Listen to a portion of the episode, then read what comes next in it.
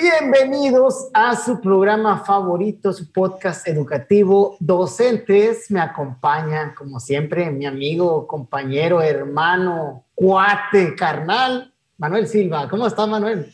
¿Qué tal, Andrés? Muy bien.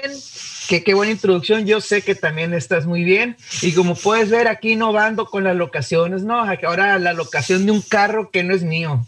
Ok, seguimos y seguiremos, Manuel, como siempre te digo, pues seguimos y seguiremos y me da gusto verte en, modo viajero, en modo viajero. Está bien, no pasa nada, aquí lo más importante que tenemos es el contenido, ya sabes, tratamos de esforzarnos por, por dejar buenos temas de conversación para compartir con nuestra audiencia.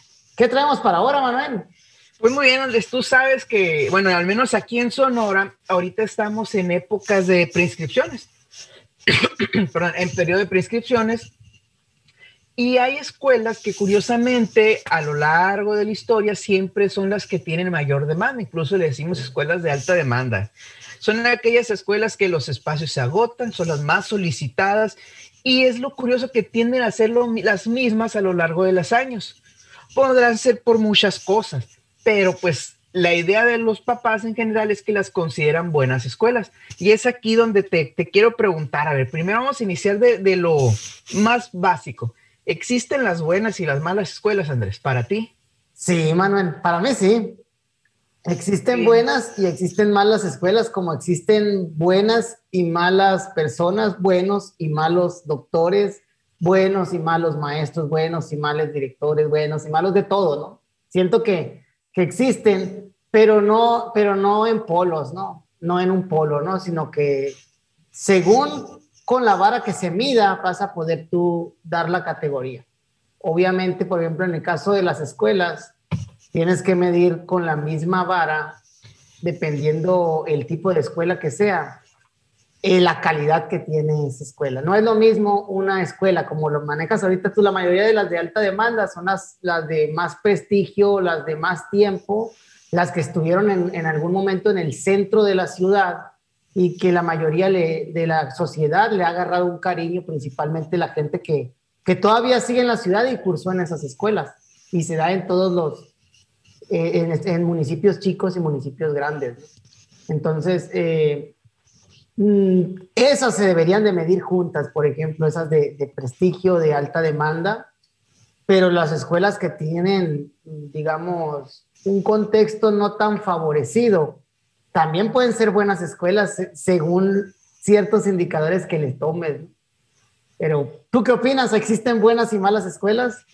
Sí, y mencionaste un punto muy, yo también soy de la idea, ¿no? Hay escuelas buenas, hay escuelas malas, y soy de la idea también que tú mencionas, que al momento de querer elegir ahorita escuelas, no nos vamos tanto a la escuela en sus resultados, que ahorita lo vamos a ver más adelante, sino a la cuestión de prestigio, a lo mejor incluso a la cuestión de contexto.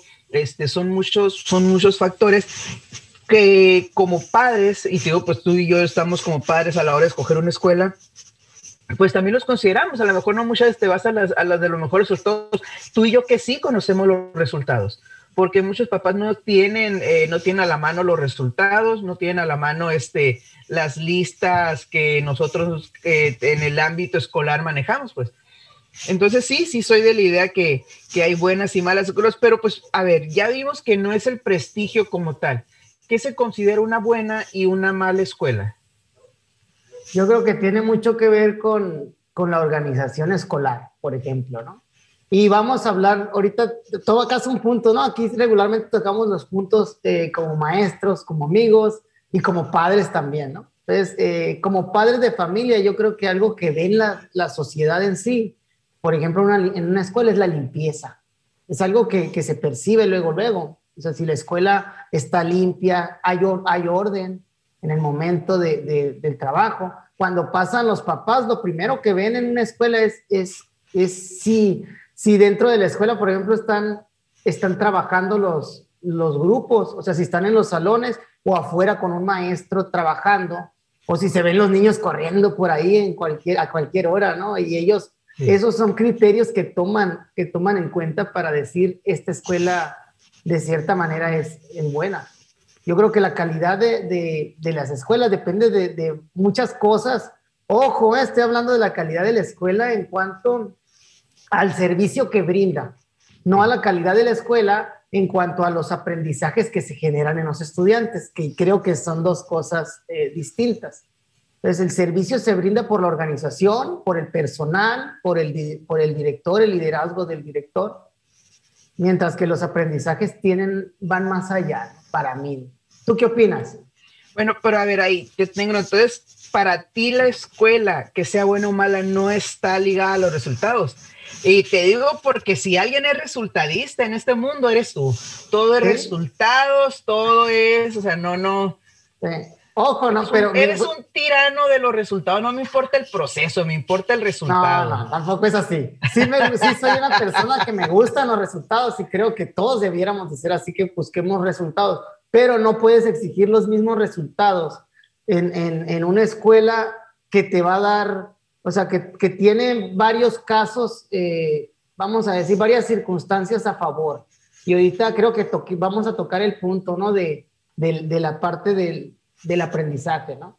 Pero, pero bueno, yo estoy, como padre te dije primero que nada, lo que, lo que un padre llega a ver es la superficie y es la parte de, de, lo que puede llegar a ver, ¿no? No como nosotros que, que, estamos en el ámbito y que vamos un poquito más allá. Cuando uno es maestro, de cierta manera ya, ya, ya se fija un poquito más en otras cosas que le toca ver con sus, con sus hijos o con, sus, con las personas y trata de, de, aportar desde el rol que le toca, ¿no? Yo trato de ser muy directo en eso. Cuando soy padre, soy padre y, voy a hablar como padre en, en, el respeto al maestro que tengan mis hijos, porque eso es de lo primordial que debe de haber para que el aprendizaje eh, resulte, es hacer equipo entre el padre y maestro, dándole la batuta a quien le toca en el, en el momento de, de los contenidos y demás, que es el maestro y apoyando en lo que te toca como padre desde el hogar. Pero ahorita que dices que soy resultadista, bien, tienes razón, pero para mí el logro se mide dependiendo de, de dónde te sitúes. O sea, eso a mí la, la vara de, de, medir a todos con la misma vara, como dicen, midiendo, eh, no, no se me hace que esté tan bien hecho. ¿Por qué? Porque no es lo mismo la escuela que estamos hablando de alto prestigio, de alta demanda, con los contextos de los niños que van a ir niveles socioeconómicos de los papás y demás, que son, que son como, vamos a decir, pequeñitas piezas que, que van embonando a un contexto desfavorecido donde se sufre desnutrición y otro tipo de, de problemas, a lo mejor socioemocionales, afectivos, en cuestión de solo papá, solo mamá, o papá y mamá juntos, pero violencia en el, en el hogar. una serie de, de, situaciones que sabemos que, que terminan afectando los procesos de aprendizaje.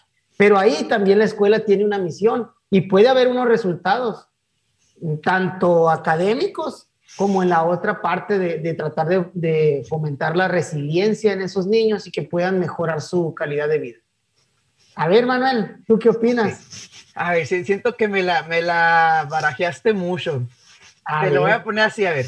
En una buena escuela tenemos, y te voy a seguir la, la, idea, tenemos dos vertientes de una buena escuela, porque es cierto, eh, yendo a, a, una analogía, tú sabes que, que me gusta mucho fútbol, yendo a una analogía de fútbol, aun cuando todos sean futbolistas, no todos tienen las mismas posiciones. Vamos a irnos a la parte uh -huh. del contexto. A lo mejor un buen delantero se le va a medir por el número de goles que haga un sí. buen centrocampista por el número de asistencia, el número de pases completados. Entonces, me, gusta esta parte para, para, también definir escuelas buenas eh, en este punto. Tú dices, a lo mejor una escuela, eh, en la cuestión, habrá escuelas que su, su punto fuerte sea la parte directiva, sea el trabajo con los maestros, la actitud de los maestros, sin embargo tiene otra área difícil que no le permite desarrollarse totalmente como podría ser el contexto, condiciones socioeconómicas y todo eso. Okay. Entonces, ¿cómo definiría yo una buena escuela? Por esos dos puntos. O sea, los resultados, cuando son resultados sobresalientes, es, es muy visible en la escuela. Y cuando hay una buena dinámica, incluso hay un punto muy importante que como papás y como maestros consideramos, el director o la directora. O sea, tú sabes, cuando hay un liderazgo de director o directora, es, es muy notorio en la escuela, es muy notorio cómo la escuela aumenta, pues ahí sí aumenta su prestigio Incluso cuando este director o esta directora se va, hay papás que dicen, es que ya no está. O sea, ya lo iba a meter ahí, pero ya no está tal, ya no está el maestro Andrés. Entonces ahí lo mete, pero ya se fue el maestro Andrés. Y en la otra parte de los resultados, hay escuelas también que sí este, tiene que ver una parte del contexto también, constantemente son de altos resultados. Pero bueno, ese es en el caso de las buenas escuelas, pero una mala escuela, o sea, ¿cómo, ¿cómo consideramos una mala escuela? Y yo pienso que más allá de los resultados, porque los resultados muchas veces los, los este, entendemos por el contexto o los valoramos con esa vara que tú dices del contexto. Pero donde sí es notorio que, que una escuela puede ser mala es en la parte que tú decías al inicio cuando uno ve que la escuela siempre está sucia, aparte de tener intendente, cuando ve uno en la escuela falta de compromiso de los maestros, malas prácticas directivas, que todo mundo hace lo que quiere, creo que es más fácil ver una mala escuela que una buena escuela, o no sé tú qué piensas. Sí, tienes razón, pues, por ejemplo, en esos factores que te digo, que pasas por la escuela y que se ve por ejemplo, que no se cumplen horarios, que, que, se entra, se da el timbre a las 8, pero se entra a las 8.10 y se sale a lo mejor 10, 15 minutos antes. Y todas esas cosas se notan a nivel social, digo yo. Y, y se juzgan, desgraciadamente así, eh, se juzgan. Pero ¿de qué depende? Pues de, de, lo que yo decía, de una organización ya, ya escolar en la parte de, de, de los colectivos docentes y de la parte directiva que es fundamental. Yo también coincido contigo. Para mí es uno de los de los pilares. De hecho, creo que yo, en la parte de, el liderazgo del director, para mí es la mayor influencia que se tiene para tener una buena escuela. Sí hay escuelas que, a pesar de no tener un directivo, digamos, eh, de este tipo que digamos que influya en toda la dinámica escolar, tienen buenos resultados y son buenas porque creo que ya hay una sinergia de trabajo y hubo alguien, algún directivo que la sembró y se quedó en el colectivo más cuando, cuando ya está solidificado. Pero cuando no, para hacer un cambio necesitas que llegue un director y genere los cambios pertinentes y se empiece a crear esa sinergia de trabajo en equipo para re, re, realmente cambiar la dinámica escolar y pues lograr mejores resultados en diferentes ámbitos que van a terminar cayendo en influir en el aprendizaje, porque en una escuela con orden, ordenada, pues sí va a haber mejores resultados. Y ahorita que hablamos de la parte de los resultados académicos, cuando hablamos de pruebas estandarizadas como Planea, en el caso de nuestro país, de México, eh, ahí hay una selección y lo, y lo había desde, bueno, no sé si en enlace, la verdad, pero de, de, hacer, se hacen categorías por, por el nivel de contexto, ¿no? Ya en la de Planea ya venía como un cuestionario de contexto que para mí me gustó mucho. Ahora, ¿cómo, lo, cómo interpretamos esos resultados? Es la parte, porque ahí hay un resultado comparado de escuelas eh, de, de, la misma categoría, ¿no? De un nivel alto de marginación, de un nivel medio de marginación, de un nivel alto, mm, bajo de marginación. Y esas interpretaciones, pues sí nos toca hacerlas en, la, en parte a, a nosotros, eh, autoridades educativas, supervisores y también a la misma escuela. ¿Para qué? Para que no se tome eh, algo negativo ni tampoco se entre en la victimización, ¿no? Que yo creo que eso es algo que, que perjudica mucho a la escuela cuando se victimiza uno pensando que todo es contra mí, ¿no? me vienen a evaluar y todo es contra mí. Sí. No, no, no debe, no debe tomarse así, ¿no? Al final son resultados que no afectan en lo más mínimo a la parte ni de laboral del maestro ni, ni de los estudiantes, pero que sí son una fuente de información muy, muy buena, porque es otra perspectiva, otro ojo desde, otro ángulo, y pudiéramos tomarlo bien desde, desde la evaluación. Pero hablando, a ver, hablando de resultados educativos, ¿qué factores influyen en estos resultados?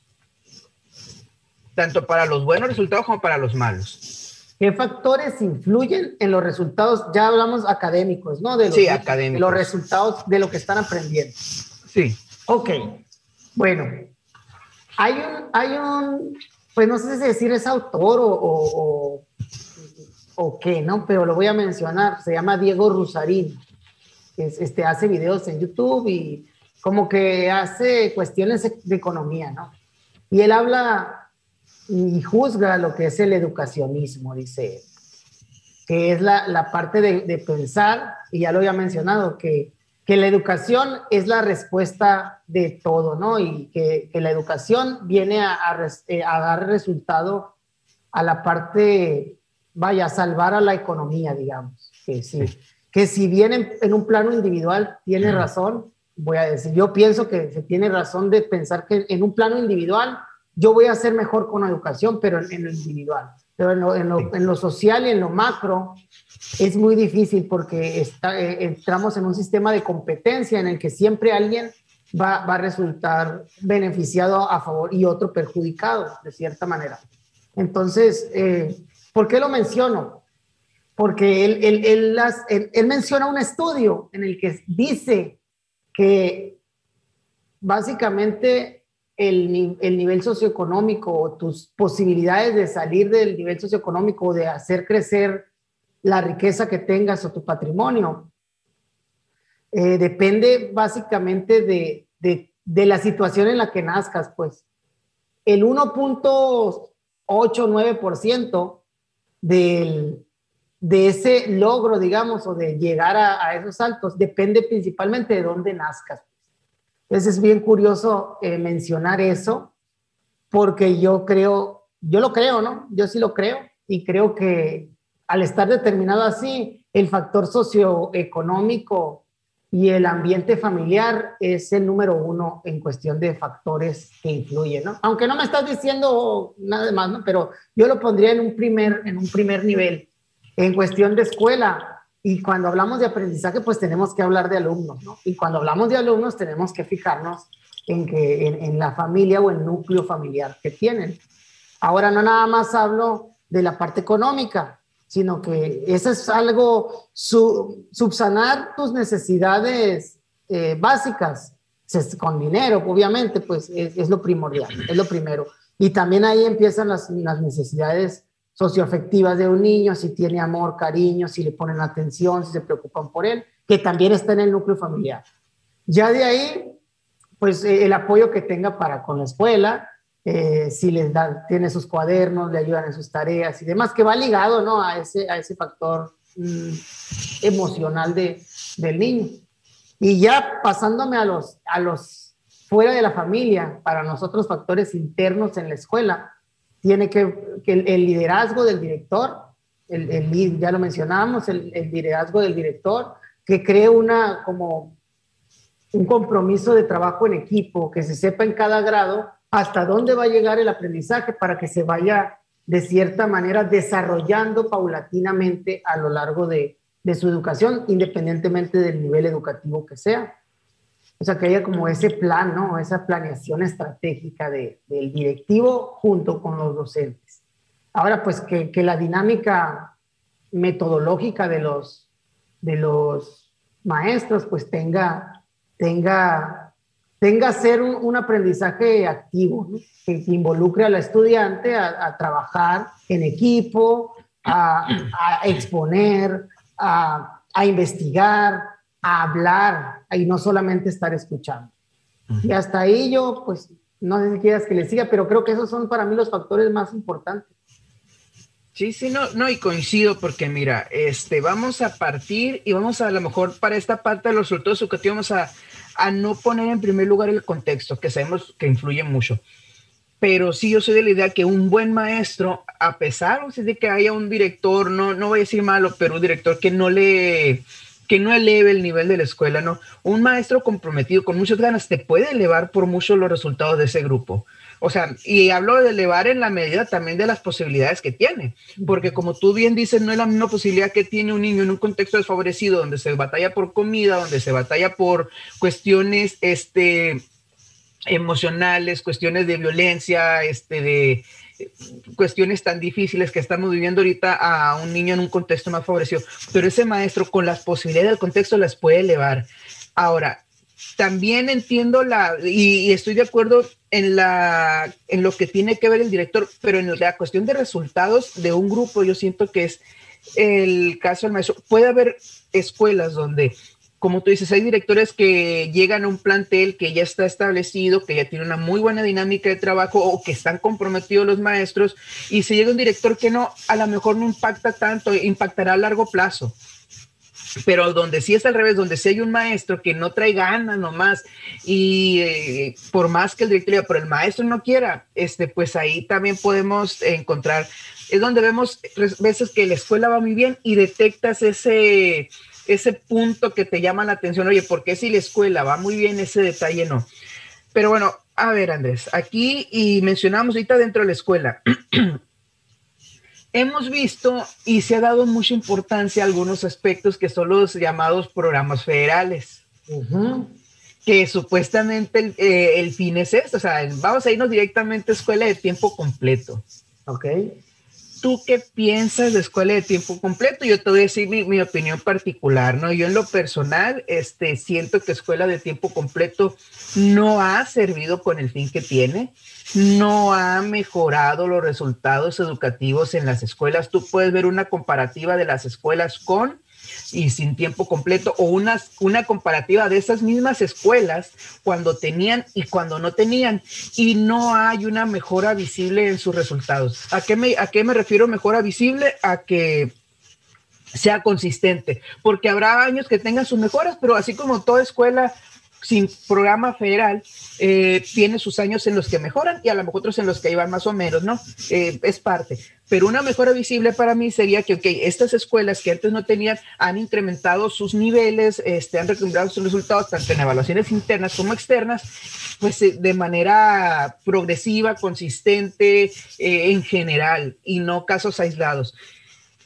Y bueno, pues ese es en el caso de los dos, pero pues también vemos, sabemos que hay una parte ahí de, tanto por los docentes, que hay un estímulo económico, pero también por los padres de familia. Y a mucho padre de familia, se, independientemente de los resultados, se le acomoda que la escuela tenga tiempo completo por sus horarios de trabajo.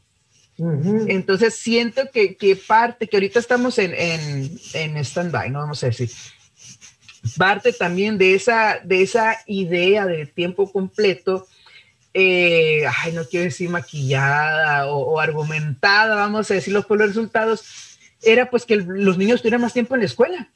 Incluso se llegó a decir, o sea, que, que, es mejor que los niños estén en la escuela muchas veces a que estén en sus casas. Que sí es cierto. A que, estén solos pues en su casa. Ajá, a que estén solos en su casa. Pero pues también, o sea, qué triste que estamos viendo la escuela como una guardería en ocasiones. Y a lo mejor ese será otro tema a tratar, pero aquí vamos a, enfocarnos en programas federales. Sí, bueno. Para mí no tiene relevancia tiempo completo en los resultados que obtiene una escuela. Ok, Manuel. Fíjate que, que si, lo, si lo vamos a cortar por los resultados académicos, estoy contigo, ¿no? Estoy contigo en, en qué cuestión en que en, en, mi experiencia también lo que yo he visto de escuelas que tienen y no tienen, no hay una gran diferencia aun cuando tengan contextos similares. No hay una gran diferencia en lo que logran, en lo que logran a partir del, del tiempo que tienen. ¿sí? Lo que, en donde yo sí veo la diferencia un poco, y eso lo, noto, lo notas cuando una escuela te deja el programa y el maestro te expone sus, sus puntos es, eso, ¿no? Que como que, como que se, se acostumbran a trabajar a un ritmo como más pausado en una escuela de tiempo completo. Entonces, cuando ya regresan al regular, andan como carrereados, como que no, como que no se, eh, eh, como que sienten que no les rinde el tiempo porque ya casi no lo tienen. Entonces, a lo mejor ese pudiera ser un criterio por el cual el, el, el programa o el tiempo en, en sí, es que yo, si voy, el tiempo no es no es, cantidad, pues es calidad al final de cuentas. No es cantidad de tiempo lo que buscas, sino que es calidad. Si tienes calidad en... calidad y cantidad de amor. no, o sea, si tienes calidad en tu tiempo de enseñanza, si lo incrementas, obviamente vas a tener más, más, mejores resultados. Pero si, pero si no, si tú no le incrementas la calidad, no, perdón, si no tienes esa calidad aunque estés todo el día tratando de enseñarle a un niño, igual también depende de la parte, estamos sacando esa parte contextual, ¿no? Obviamente, ¿no? Pero igual si, si eh, a mayor tiempo no, no, es garantía. Y coincido, Manuel, sí, sí coincido. Y ahorita que mencionabas la parte del, del docente. Me quiero regresar porque sí te la quiero refutar un poquito. La parte de, de, que hay docentes que tienen resultados y sí, pero cuando, cuando un docente los tiene aislados de la escuela, digamos que sí hay docentes que son muy buenos y donde los pongan y donde y en la escuela que estén van a sacar su resultado, pero no va a ser el mismo si no tiene un equipo. Por ejemplo, tú eres de quinto y sexto y muchas de las cosas que, que me ha tocado escuchar de maestros de, de grados superiores eh, es que a veces hay deficiencias en los grados inferiores eh, que no, por ejemplo, que no consolidan bien la división en un tercer, cuarto grado y llegas a, cuarto, a quinto y sexto y lo retomas y lo saca el maestro en el forma individual, pero no es el mismo impacto que si la escuela, como escuela estamos hablando como organización, va cumpliendo con lo que le toca en cada grado. Cuando llegan al, al, momento de evaluarse a sexto, obviamente el, el, maestro se va a enfocar en su contenido y pues si es bueno para, para recuperar desde abajo, también sería bueno pues para, para afianzar bien el grado, ¿no? Entonces, eh, por eso ahí el trabajo, al trabajo en equipo, creo yo que a eso, a eso me refiero al ver a la escuela como una organización, como un todo. Porque de manera aislada, sí, también podemos hablar de la, de la clase, ¿no? De la clase, del grupo, del docente, y sí hay quien tiene resultados buenos en un mismo grupo en el que otros docentes no los tuvieron, por ejemplo, que es ahí donde, donde lo puedes notar un poquito más, ¿no? Y bueno, no sé si respondí contigo lo del, lo del programa, porque sí, sí, coincido, coincido en la, en la parte de que no es garantía, no es garantía tener más tiempo, necesitas otros elementos. Y mencionas algo muy interesante, este, la, el efecto que pasa con los maestros cuando dejan el programa, que dicen que no les rinde. Y esto se debe a una incorrecta aplicación o una o no hacer una correcta distribución en lo general y, tú conoces el programa mm, es muy flexible pero en esa flexibilidad que yo estoy a favor de la flexibilidad este en esa flexibilidad eh, no te cómo te puedo decir o sea es flexible además al punto que te deja a como tú quieras. O sea, no, no ni siquiera te maneja en lo personal, yo pienso, no, no está bien organizado el programa de tiempo completo en la cuestión de la aplicación en el aula. Sí, son ideas muy buenas, son ideas muy bonitas, pero se quedan en ideas. O sea, aquí están, maestros, las ideas para que tú las apliques. Más allá de llevarlo a, a una, pues si no metodología, al menos, mira, este, es, o sea, más más estructurado, sin quitar la flexibilidad, pero una mayor estructura. Y hay una ley, Andrés, y no sé si te ha pasado, y, pues creo que la conocemos. Si tú tienes que estar, y no me reclames, ¿eh? si tú tienes que estar a las 8 de la mañana en alguna parte, curiosamente, si te levantas a las siete y media, te alistas, llegas a las 8, ¿verdad? Sí, sí. Si te levantas a las 7, llegas a las 8. Si te levantas a las 6, llegas a las 8. Y si te levantas a las 5, vas a llegar a las 8. O sea, no vas a llegar antes. ¿Sí me explico? A ver, ¿cuál es el punto? hay una ley, un efecto, una ley sobre el uso del tiempo, efecto del uso del tiempo, no me acuerdo bien si es ley o qué, que es de Parkinson. Creo que sí se llama ley de Parkinson, donde dice que eh, el trabajo o lo que tú tengas que hacer lo vas a expandir al tiempo que tengas. O sea, no, sé si me explico. tienes un compromiso a tal hora y te levantes, y es que no has escuchado a, quien dice, es que yo me levanto una hora y llego a la misma, me levanto tres horas antes y llego a la misma. Es por eso, es porque es una ley del uso del tiempo, que es la ley de Parkinson, que nosotros tendemos a expandir, eh, bueno, aquí, a expandir el trabajo o lo que tenemos que hacer en el, en el tiempo que tenemos da la misma si tienes este tiempo a que si tienes este. Y es lo mismo que nos pasaba, no sé, con las tareas. Es que tienen una semana y resulta que el día antes, el, mexicano al día anterior lo está haciendo. Entonces, me llama mucho la atención porque esta ley de Parkinson, este efecto de Parkinson, es muy visible y se ajusta totalmente al programa de tiempo completo. Y es donde vemos que al no haber, al haber tanta flexibilidad, al no haber estructuras eh, un poquito más fijas, al no haber este, eh, dejar todo en ideas, pues viene, es el momento, es la puerta abierta para que la ley de Parkinson se aplique en la escuela. Y es muy interesante, fíjate, yo cuando la conocí dije, oye, pues sí es cierto, pues así es cierto que, que, que en manejo, en el uso del tiempo, por eso la importancia de la planeación. O sea, la planeación este, en, en, cualquier área de la vida, lo veíamos al inicio de año, ¿no? Tú puedes decir, quiero bajar tantos kilos en un año y no vas a hacer nada hasta, hasta noviembre, cuando ya sabes que viene el otro año y te van a preguntar cómo, cómo andas. Sí, sí, sí. Y sí, pues entonces esta ley de Parkinson yo creo que viene que si pudiéramos, en lo personal, si pudiera definir tiempo completo con algo que, que, ¿por qué no funcionó como tendría que funcionar? Yo diría por esta ley de Parkinson, por no haber una estructura más fija. Muy bien. Fíjate que quiero mencionar una historia, ¿no? Tiempo de historia, un story time ahí de, de Andrés Morales. Te digo que, pues a mí me tocó trabajar en la escuela de tiempo completo, ¿no? No. ¿A ti te, tú trabajaste en tiempo completo, Manuel? No. Bueno, a mí me tocó... Eh, tal cual no. A mí me tocó trabajar en escuela de tiempo completo. Y el año que, que pues trabajé casi dos años así, pero cuando di primer grado, pasa algo curioso, ¿no? Principalmente que, que esto puede pasar en muchas partes. Eh, recibes a niños de preescolar que tenían un horario en ese entonces de, de ocho y media o de 9 a 12, de tres horas más o menos escolares o tres horas y media, la verdad no, no lo sé, pero los recibes y los tienes que extender en ese entonces de siete y media a dos y media. Sí. Es 8, 9, 10, 11, 12, 1, 7 horas. Cuatro horas más de lo que estaban acostumbrados. Cuatro horas más. Los niños se me dormían llegaba la hora de, que ya eran las 12 y se dormían, algunos niños se dormían. Así de, Oye, nomás no me digas que eras tan empático que te dormías con ellos. Claro.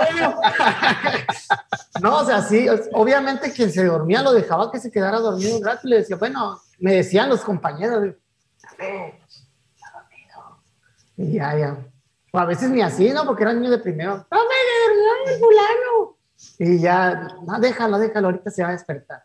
Y sí, al principio sí era, al principio sí era como poquito a poquito los tuve que ir adaptando a que íbamos a hacer eh, eh, trabajo. Pero la verdad es que cuando se le duerme un niño las primeras veces a un maestro, no es, es, es imposible no tomarlo personal, ¿no? Por cuestión de, ay, se durmió, tan aburrido de estar a la clase, decía yo, tan aburrido estar aquí la, la cosa, la clase que estoy dando.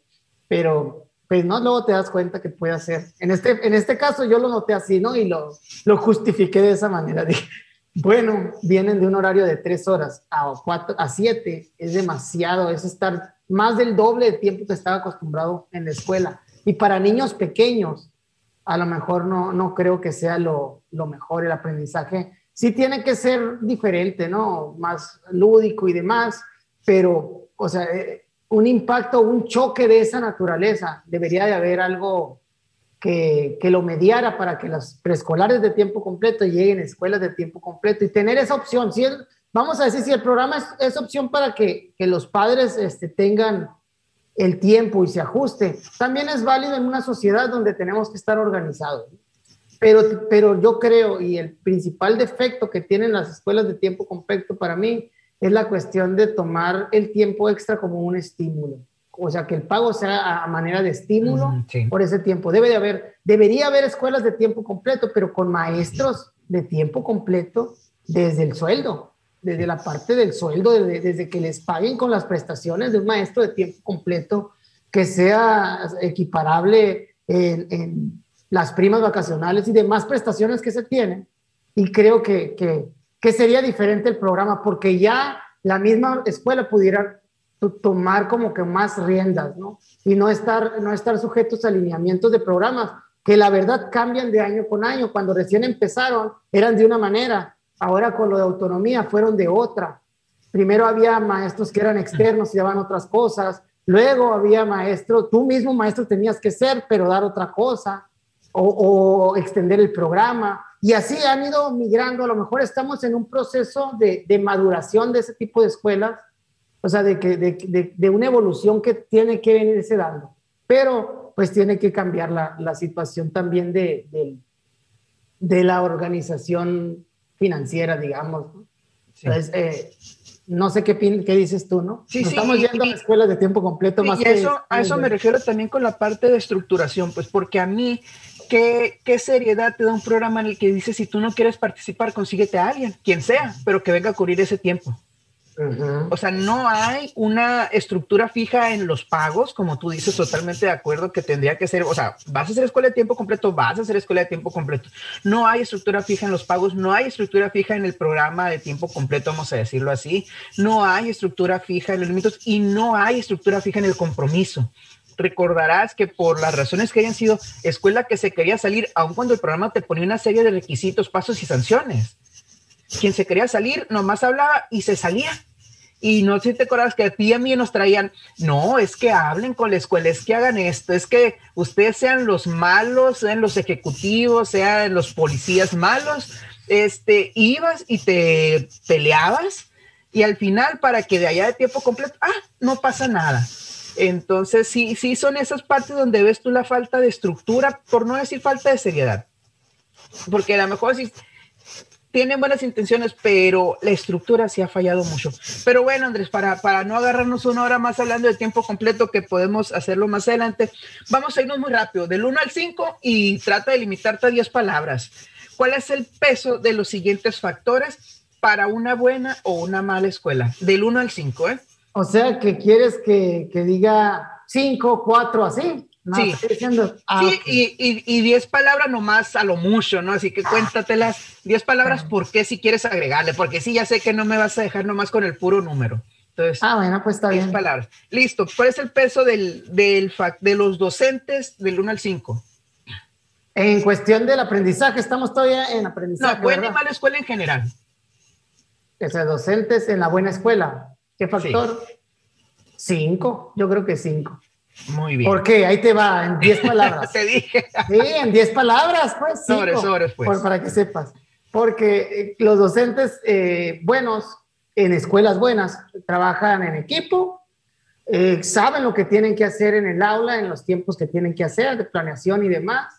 Y, pues son propositivos, ¿no? Siempre andan también con innovación y demás. Y eso creo que es, son buenos para trabajar. En escuelas buenas son buenos para trabajar. Adelante.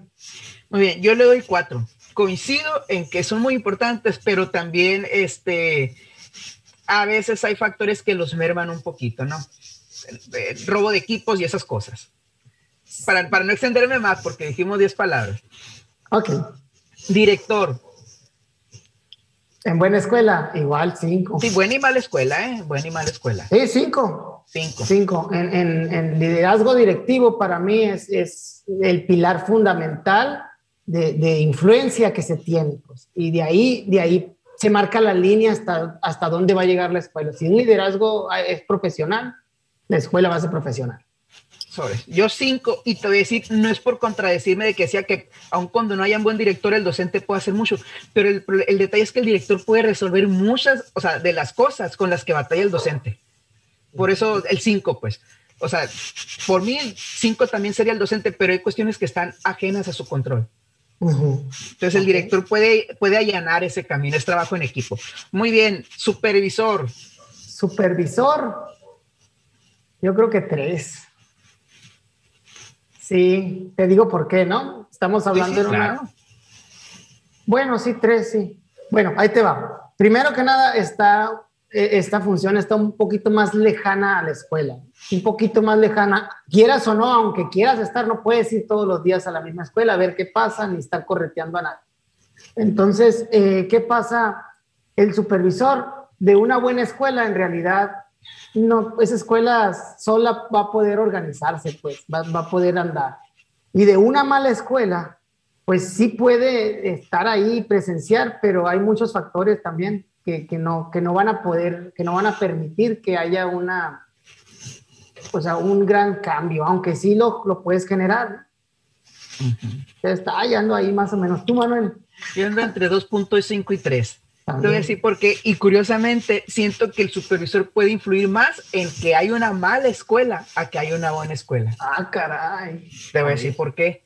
Porque si uno como supervisor empieza a sacar al director para muchas cuestiones que no le corresponden a su escuela, tú sabes que hay mucho de todo Este, entonces es muy fácil irse con la idea de, ay, hay que meter, para yo como zona escolar quedar bien, quiero que estén en todos estos eventos o todas estas cosas que, que hagan ver a mi zona. Y corre el riesgo de sacar al director de lo que realmente tiene que hacer.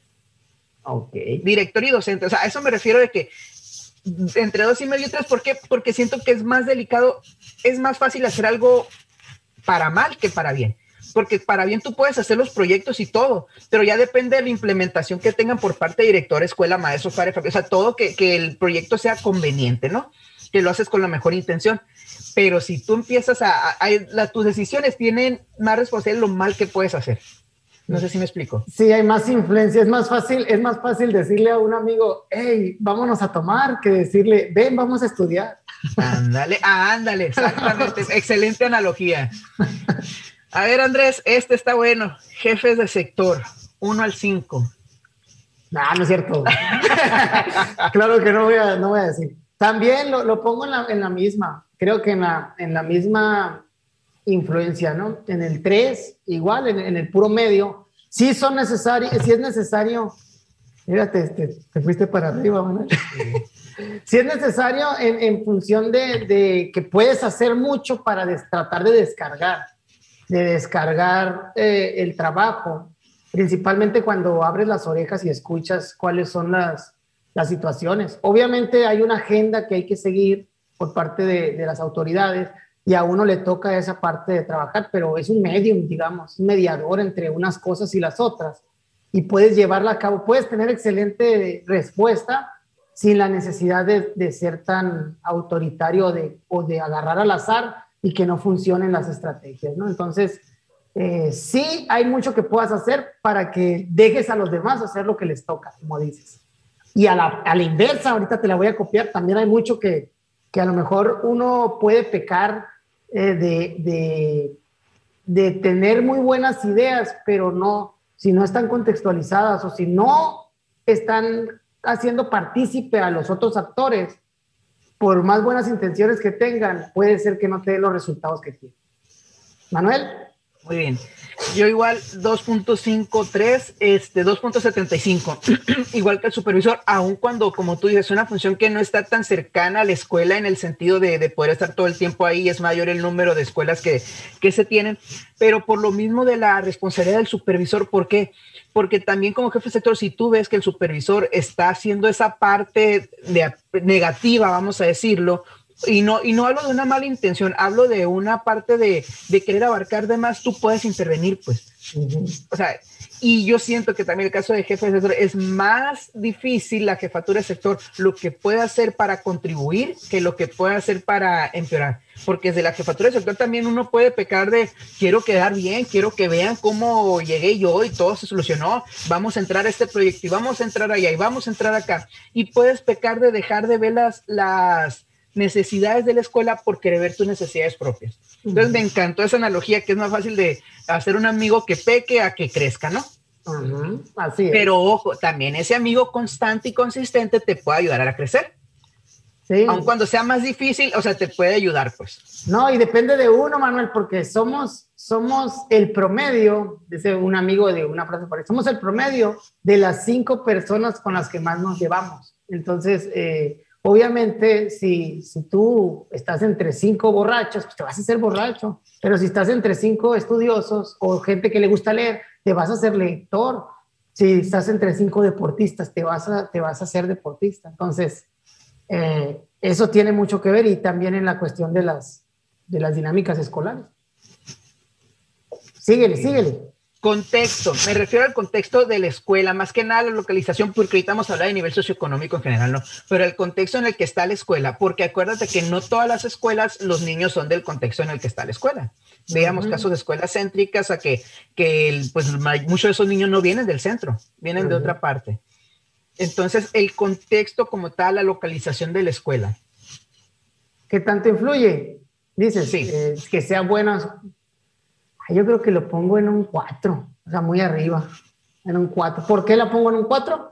Pues porque cuando una escuela es más visible, se está más al pendiente de ella, siento que la, la cuidan más la misma sociedad y, y, los mismos padres, Incluso la misma Secretaría de Educación al tomar eh, a veces los recursos, eh, por la cuestión del impacto que tienen a nivel social, eligen escuelas de este tipo, ¿no?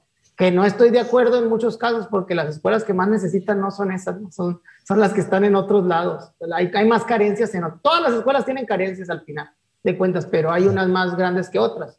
Entonces yo creo que por eso un 4 también le doy un 4 y no quiero entrar en detalles que tú ya sabes lo que pienso, ¿no? Costo-beneficio, este, que luego me, me, tachas de Hitler casi casi por lo que digo, pero sí, un 4, ¿por qué? Porque pues estas, estas escuelas también, ejemplos, pues hay escuelas que tres robos en una semana.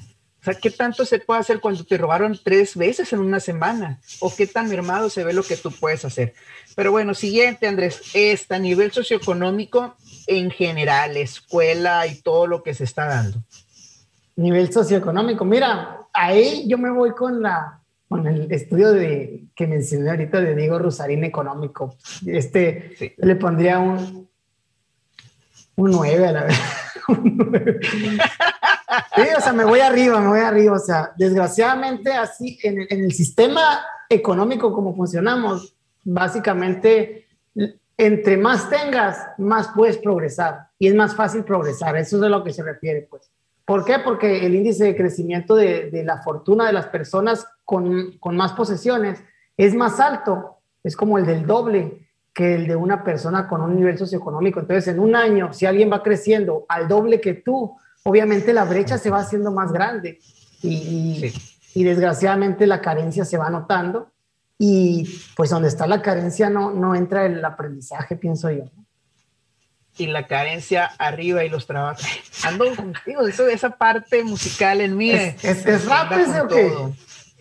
¿Eh? ¿Es rap? No, este de Panteón, si no estoy mal, Panteón Rococó. Ok. Ah, pues y la, y la referencia anterior era la de calidad y cantidad de amor, más así que no la conoces. Es que no escuchamos la misma música, Manuel, pero pues sí está la fuerza. Andrés, es de banda, es la que escuchas. Ah, sí. Y es que hablas de no sé qué, de no sé quién. Ah, pues a lo mejor y la canto desde el corazón, que no la recuerdo. Sí. bueno, Manuel, eh, ¿tú, si no estoy ¿tú mal. ¿Qué dices? Sí, sí, nivel socioeconómico 5, no 5. Hay un video muy padre donde te habla, mm, lo hizo como creo que un entrenador en Estados Unidos donde pone, voy a usar esta referencia, esta tablita, ¿no? Donde pone a un montón de muchachos y los pone algunos aquí. Empieza, todos están aquí, ¿no? Y empieza a preguntar, a ver, eh, ¿tus papás están juntos? Sí, da un paso. Ok, eh, tus papás, este, nunca has tenido que trabajar para poder alimentarte, da otro paso. Sí. Eh, has tenido que dormir o has, nunca has tenido problemas de que te quedes sin luz y así, ¿no? Entonces te das cuenta y él dice, pues, esta, o sea, es la carrera de la vida. Uh -huh. Algunos iniciaron más atrás y es triste ver los que se van quedando acá atrás, papás divorciados que han tenido que trabajar, o sea, y es como, pero también al final la parte padre es como todos si le echan ganas, o sea, pueden, no, obviamente no, no en la misma medida, pero pueden este, hacer grandes cosas, ¿no? Entonces sí, también cinco. Sí, sí. Este, padres de familia. Padres de familia, igual cinco, Manuel. Este, la parte de la influencia con un niño es lo primordial. Entonces, ¿quiénes influyen? Docentes, padres, la familia. Y eso es lo que uno tiene que cuidar. Porque cuando es papá, tienes que cuidar la influencia que tú eres con él. Tienes que tratar de ser el mejor papá que puedas para que él trate de ser la mejor persona también que pueda dar y darle y cubrir sus necesidades, porque como padre te toca pues sus necesidades, no solo la parte económica, sino las necesidades emocionales también. Y creo que esta parte de lo emocional tiene un impacto todavía aún mayor, porque puedes tener carencias económicas, pero si tienes un, un hijo que se siente amado, esa persona va a llegar a ser algo más. Entonces, sí. hay un cuento aquí que se llama Macaquiño, Manuel Está, está bien padre, es de un padre trabajador de unos changuitos. Y ya de cuenta que el mensaje, el niño este, el changuito este no puede dormir. Voy a hacer otro story time aquí. Este, este changuito no puede dormir en las noches y, y todas las noches eh, va con su papá y le dice, papá, es que ahora no, una pesadilla. Papá ahora no, no pude, porque el papá todo el día trabaja y nomás llega y lo, y lo, y lo acuesta, ¿no? Entonces eh, le dice, al final del cuentas, le dice el, el, niño, papá, es que yo pues te extraño, ¿no? Te extraño y quiero estar contigo. Y ahí es donde se da cuenta y ya juega con él más y empieza a tratarlo diferente, darle más atención, ¿no? Pero ¿a qué reflexión va? O sea, desgraciadamente, esto es un cuento y termina bonito, pero muchos niños no, no, no lo saben, no saben que les falta atención, no saben que les falta cariño y no, lo, no son capaces de externarlo como tal. Es el papá el que nos tenemos que dar cuenta. Y se llama macaquiño porque es más cariño, ¿no? es macaquiño el, el changuito que ocupa más cariño. Y por macaco también imagino, ¿no? Pues sí, porque, son, porque son, pues. son, changuitos, pues sí. Sí, yo, también cinco, coincido, este, y te cuento sin en, en, muchas cosas que tú dijiste, pero te cuento una historia que, que, yo me acuerdo mucho, me pasó con un niño. Este niño yo le di en dos ocasiones diferentes clases, mmm, en dos grados no diferentes. Y sí, con el niño teníamos mucho y citábamos a la mamá y el papá, y hasta que una vez que en lugar de ir a mamá fue el papá, dijo, es que yo no sé para qué me hablan. Si mi hijo ni ocupa la escuela, él va a tener, él le voy a dejar mi taller. Y el niño estaba mentalizado el que iba a ser mecánico. Entonces, el, el, ser mecánico es una profesión muy noble, muy bonita y en muchos casos puede dejar mucho dinero. Y ese no es el problema. El detalle es que el niño nunca tuvo la opción. El niño nunca tuvo opción de elegir qué quería hacer. ¿Por qué? Porque desde su casa su papá le dice, tú vas a quedarte con mi taller y tú vas a ser mecánico. Qué padre que el niño hubiera llegado a ser mecánico porque él quiso, porque él le gustó, porque él decidió, porque él vio, pero no, o sea, ponle vamos a decir que le gusta, porque creció entre eso, pero el niño nunca tuvo una posibilidad aparte de ser mecánico. Entonces, ¿para qué voy a ir a la escuela? ¿Para qué me importa si ya sé lo que quiero? O si ya sé, si mi papá dice que no se ocupa la escuela para ser mecánico. Entonces sí, yo, yo le doy un 5. Y a ver, Andrés, cerramos con alumnos. Alumnos en cuestión de... de una buena escuela. Sí, también le puedo poner un 5. Es, es, un 5, definitivamente. Porque este, el alumno es, en realidad es un conjunto de, de muchos de los factores que ahorita mencionábamos. De, sea, en realidad es como el recipiente, digámoslo así, que no me gusta mucho usar esa palabra, pero si lo, si lo hacemos la analogía en que es un recipiente, ahí va a ir el contexto, ahí va a ir, va a ir, va a ir el nivel socioeconómico de papás y de él, ahí va a ir la influencia de los docentes al momento de trabajar. Entonces, eh, mientras el niño pueda despertar ese, ese interés. Al final el aprendizaje, y así lo voy a decir, es algo muy íntimo e individual de cada persona. Entonces, hay alumnos que quieren aprender y hay alumnos que aún no descubrimos cómo quieren aprender o cómo puedo hacerlos aprender. Entonces, es, es el, para mí, la, la vara con la que vas a medir lo demás también. Entonces, sí, es un 5 de acuerdo, y coincido un 5, y te voy a cambiar la, la, analogía que usaste el recipiente. Me gusta más la de, pues no sé si el FIFA, no, yo juego el Pro Evolution, pero la de los juegos de fútbol, que okay. es un hexágono. Aguas con hexágono, ese dedo, aguas con ese dedo. Sí, bueno, pues un hexágono, es que lo estoy viendo al revés aquí, un hexágono. Entonces, vamos a decir, eh, tienes contexto, pues ya tienes este, y se va ampliando como un, un, mapa de radar, creo que se llama. Ok, sí, sí, sí, sí. O sea, y en la medida que tengas más factores a tu favor, pues va a ser más grande ese, ese espectro, ¿no? Ese radar. Sí. Pues muy bien, Andrés. Ahora, Perfecto. cerramos con, con el, bueno, te iba a cerrar con una pregunta. ¿Qué se hace con las, con las escuelas buenas y con las escuelas malas? Pero creo que requiere mucho análisis y lo dejamos por otra ocasión. Mejor te la cambio porque estamos en la misma situación tú y yo. Tú y yo tenemos niños que van a pasar, van a estamos preinscribiéndolos, van a una nueva escuela. Uh -huh. A ver, ¿qué, ¿a qué escuela lo metes tú o qué tomaste en cuenta para la escuela que vas a elegir? ¿Qué toma en cuenta? Para la escuela que, en la que va a estar tu niño. Sí, obviamente quise, quise una escuela que desde mi punto de vista fuera una muy buena escuela, fuera una muy buena escuela en virtud de, de lo que uno ve.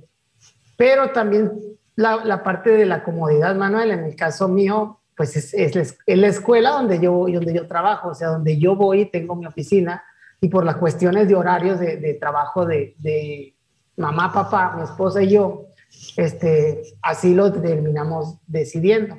Pero, pero principalmente, pues eran, yo creo que son esos dos factores, ¿no? Que se ajuste a los, a los tiempos que pueda uno tener. Digo, no más a decir que soy un papagayo, ¿no? Que lo quiero tener ahí a un ladito, pero, pero sí es, eh, en esa virtud yo sí, sí soy muy claro, ¿no? Papá de aquí para allá. Pero, bueno, son esas dos cosas, básicamente. No, no, deja tú, el papagayo, perfecto, no tengo problema. Lo que me sorprende es que siendo la persona más resultadista del mundo, este, me estás diciendo que te estás sensibilizando, que he llegado a ser esa buena influencia contigo para quitarte esa armadura del resultado, de no, no. soy un tirano del resultado, y ya estás tomando en cuenta otros factores, ¿ves? Esa influencia positiva que tengo contigo. Ah, cálmate, Manuel. Oye, pero mira, es una escuela con excelentes resultados, ¿eh? No me la menosprecies. No, no, no, yo no hablo de eso. Yo me refiero a que estás considerando otros factores. Es que mira, en muchas pláticas tú eres el resultado y no existe nada más. No, pero también soy el que, el aprendizaje es, es, a nivel individual, Manuel. Entonces, eh, a nivel individual, por ejemplo, yo considero, yo soy maestro, pero es maestro, considero que muchas de las cosas que el niño en el nivel que va a estar ahora yo voy a poder solventarlas porque estoy preparado para ello. Entonces, sí, sí me gusta la parte de, confío muy bien y hago equipo con los maestros, pero en este nivel que, es el que van a entrar nuestros hijos, que es primaria, que es nuestro nivel educativo, me siento tan seguro que siento que la parte individual de él, del niño, está, está casi por completo mm, cobijada con los padres. Pues. Pero no todos tienen esa, esa bendición, pues, ¿no? ¿A qué me refiero? A que, a que los, los niños, pues no todos tienen papás maestros, pues, en ese nivel. A lo mejor ya esta plática en seis años, cuando vaya a secundaria, sería un poquito distinta, pues. A lo mejor ya, ya sería un, un poquito de ver otras cuestiones, pero en este nivel la decisión para mí es fácil porque la dejo a un nivel individual del niño. Muy bien. Entonces, ¿por qué te menciono los resultados? Porque yo también tomé una decisión, este, tomamos, no mi esposa y yo, pero eh, no, obviamente tú sabes cuáles son las escuelas que tienen mejores resultados. Entonces, no vas y lo metes a la escuela con mejor resultado porque hay, o sea, lo hay otros factores que influyen mucho en la elección de una escuela. Yo también escribí una escuela que para mi gusto es muy buena escuela, donde hay excelentes maestros, donde también influye mucho el contexto, influyen muchas cosas. En mi caso no es donde voy a estar este, ahí en esa escuela, no, pero, o sea, no, no, pero hay, así como dice, hay factores que, que influyen. Entonces sí, los resultados influyen, por supuesto, pero también hay otras cosas. Y creo que así están nuestros padres, nuestros padres de familia, los amigos padres de familia que tenemos al momento de elegir para sus hijos. A lo mejor ellos eh, pueden en muchos casos elegir más por el prestigio, elegir por la comodidad, elegir, pero es una combinación de factores que al fin te hacen elegir una escuela. y, y, como hablando de ahorita del ejemplo, también hay quienes tenemos la bendición de poder elegir qué escuelas porque hay papás que solamente pueden ir a la que esté enseguida, a la que les queda una cuadra, a la que les queda ahí, o sea, que no pueden ir a más. Así es, sí, Manuel, tienes toda la razón. Es un conjunto de cosas que tomas en cuenta para poder tomar la, la decisión, ¿no? Sí influyen los resultados, pero pues no es, no es el todo. Al final es, es lo que se te acomoda, como dices tú, como, como lo dijimos ahorita. Si, si nomás lo puedes llevar a la, de la, a la de la cuadra o a la de ahí, porque no tienes cómo moverte más. Está bien. en todas las escuelas se trabaja, en todas las escuelas hay buenos maestros. Y sí es cierto que hay diferencias entre escuelas, pero, pero bueno, yo creo que todas en sí, todas tienen una misma misión, que es que entre un niño de una manera y salga transformado en un mejor ser. Eh, y en la medida de las posibilidades de la escuela, pues tiene, tiene sus logros. Sí, de hecho, de hecho, con eso quería cerrar, fíjate, qué bueno que, que ya para cerrar, ¿con qué te quedas? Yo me quedo con eso. Ningún papá mete a su hijo en una mala escuela.